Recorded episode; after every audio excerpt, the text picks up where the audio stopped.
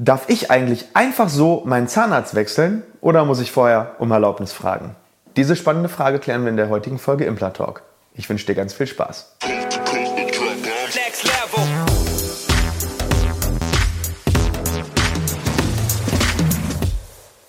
Hallo liebe Community, mein Name ist Dr. Stefan Helker und ich heiße euch herzlich willkommen bei der Audioversion unseres erfolgreichen YouTube-Formates Implatalk.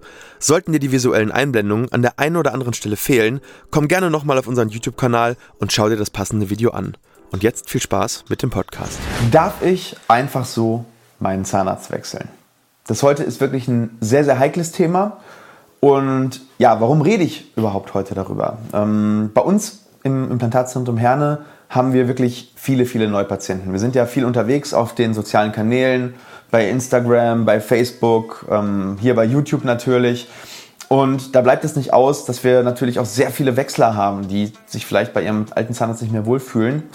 Und das Thema ist folgendes. Ich habe festgestellt, dass bei vielen Patienten, die zu uns kommen und obwohl sie sich schon entschieden haben, dass sie ihren Zahnarzt wechseln, so eine richtige Scham da ist. Sie ähm, haben so ein bisschen so ein Gefühl wie Fremdgehen und dass sie so ihren Zahnarzt betrogen hätten. Und ich möchte da heute mal so ein bisschen drüber reden. Und äh, ja, warum man das eigentlich nicht haben muss und ähm, warum und wie man damit überhaupt umgehen kann. Und da gehen wir am Anfang mal in so drei ganz wichtige Dinge rein. Ähm, und das erste ist einmal, warum bin ich überhaupt bei einem Zahnarzt? Ja, das sind diese drei Dinge. Das erste ist, ich halte meinen Zahnarzt für kompetent. Also die Kompetenz ist ein ganz, ganz wichtiger Faktor.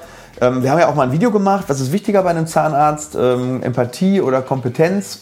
Ähm, ich, ich, verlinke dir das da einmal oben im i, dann kannst du da, wenn du magst, das Video einmal anschauen. Aber es ist wirklich so, viele, viele Menschen suchen ihren Arzt aus wegen der Kompetenz. Also zum Beispiel, wenn der Implantologe ist, setzt er viele Implantate im Jahr, hat er gute Bewertungen, hat er vielleicht auch irgendwie einen Kollegen schon mal behandelt, der zufrieden ist.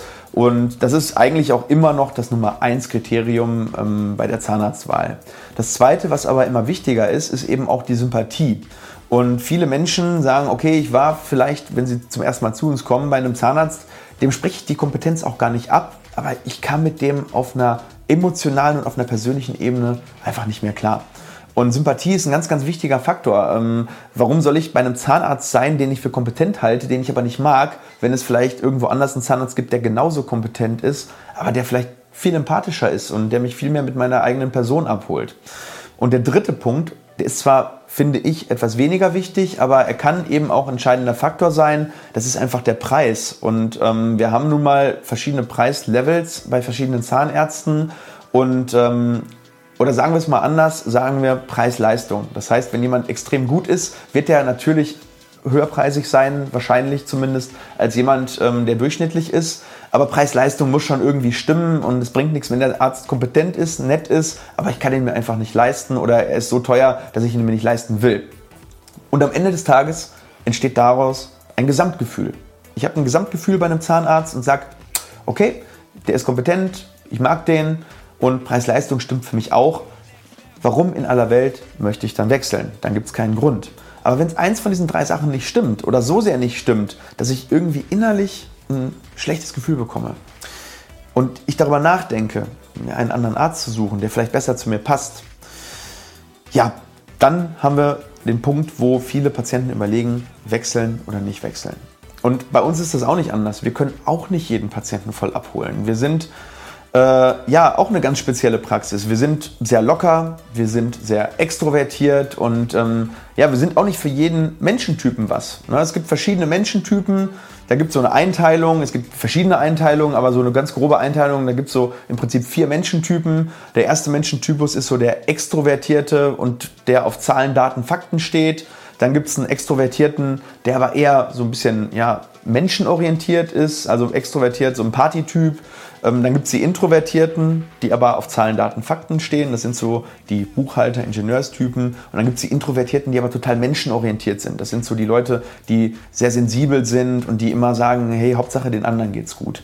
Und gerade nach den Menschentypen suchen sich viele Menschen auch den Arzt aus, der so ähnlich ist wie sie. Ja, zum Beispiel jetzt so ein, so ein Geschäftsmann, der äh, eher so ein extrovertierter Zahlen, Daten, Faktentyp ist, der wird vielleicht auch zu einem Arzt gehen, der eher so Zahlen, Daten, Fakten und auch extrovertiert ist, weil der kommt vielleicht mit demjenigen, der so introvertiert und menschenorientiert ist, gar nicht so klar. Ja? Das heißt, ähm, hast du einen Arzt, der vom Menschentypus her zu dir passt? Ja? Und wenn nicht, dann überleg das, ob das passt oder nicht und dann und trifft eine Entscheidung dazu.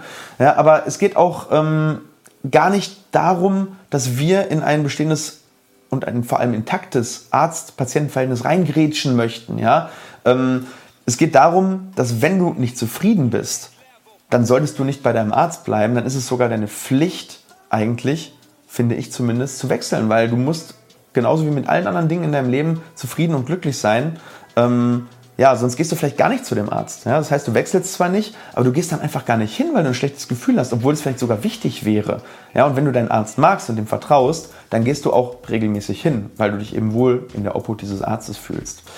Ähm, Gehen wir aber nochmal auf ein bis zwei Dinge ein, die man, wenn du wirklich die Entscheidung getroffen hast, dass du vielleicht wechseln möchtest, beachten solltest. Weil so einfach so rübergehen ist vielleicht auch eine, keine so gute Idee. Ähm, zum einen musst du darauf achten, gerade in der Zahnmedizin, ob es angefangene bzw. abgeschlossene prothetische Behandlungen gibt. Weil derjenige, also der Arzt, ist zwei Jahre dafür verpflichtet, diese prothetische Versorgung mit Garantieleistungen zu versorgen. Das heißt zum Beispiel, wenn du jetzt zu einem anderen Arzt gehst und du hast irgendwo an einer neu eingesetzten Brücke ein Problem und da ist ein Stückchen Keramik abgeplatzt zum Beispiel, dann wird der da nicht dran gehen, weil der sagt, okay, wenn ich jetzt da dran gehe, dann bin ich automatisch in der Garantieleistung. Er hat die Arbeit gar nicht selber gemacht, er kann das gar nicht so einschätzen, wie ist die Qualität und dementsprechend musst du natürlich, du kannst natürlich trotzdem wechseln, aber du musst dir bewusst sein, dass du vielleicht für diese eine Sache dann nochmal zurück zu dem alten Arzt musst. Ähm, ist für Nachbehandler auch sehr, sehr schwierig, ist immer sehr unglücklich, weil dann hat man immer so, ja, so Fälle, äh, wenn der Nachbehandler dann sagt, da, die Arbeit ist nicht gut gemacht, dann geht das viel über den Gutachter und das sollte eigentlich nicht geschehen. Also als Kollege muss man da auch immer fair dem Vorbehandler gegenüber sein, weil häufig kann ich als Nachbehandler immer relativ einfach schlecht über den Vorbehandler reden. Ähm, aber vielleicht war es wirklich extrem schwierig und man, man, man hätte es nicht besser lösen können. Da sollte man als Nachbehandler oder als, als, als nachfolgender Arzt immer fair bleiben und das ist ganz, ganz wichtig.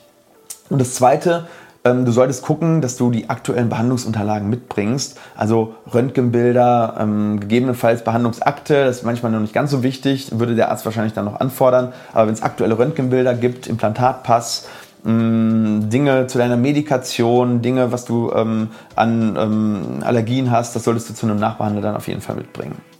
Ja, also wie gesagt, diese Folge bitte nicht falsch verstehen. Wenn du mit deinem Arzt zufrieden bist, dann bleib bitte da. Das ist eine sehr, sehr wertvolle und wichtige Beziehung. Äh, denke nur daran, jeder hat das Recht, sich den Behandler in Deutschland auszusuchen, den er gerne haben möchte. Vorausgesetzt, der Behandler hat die Kapazitäten, ähm, den Patienten eben auch noch zu behandeln.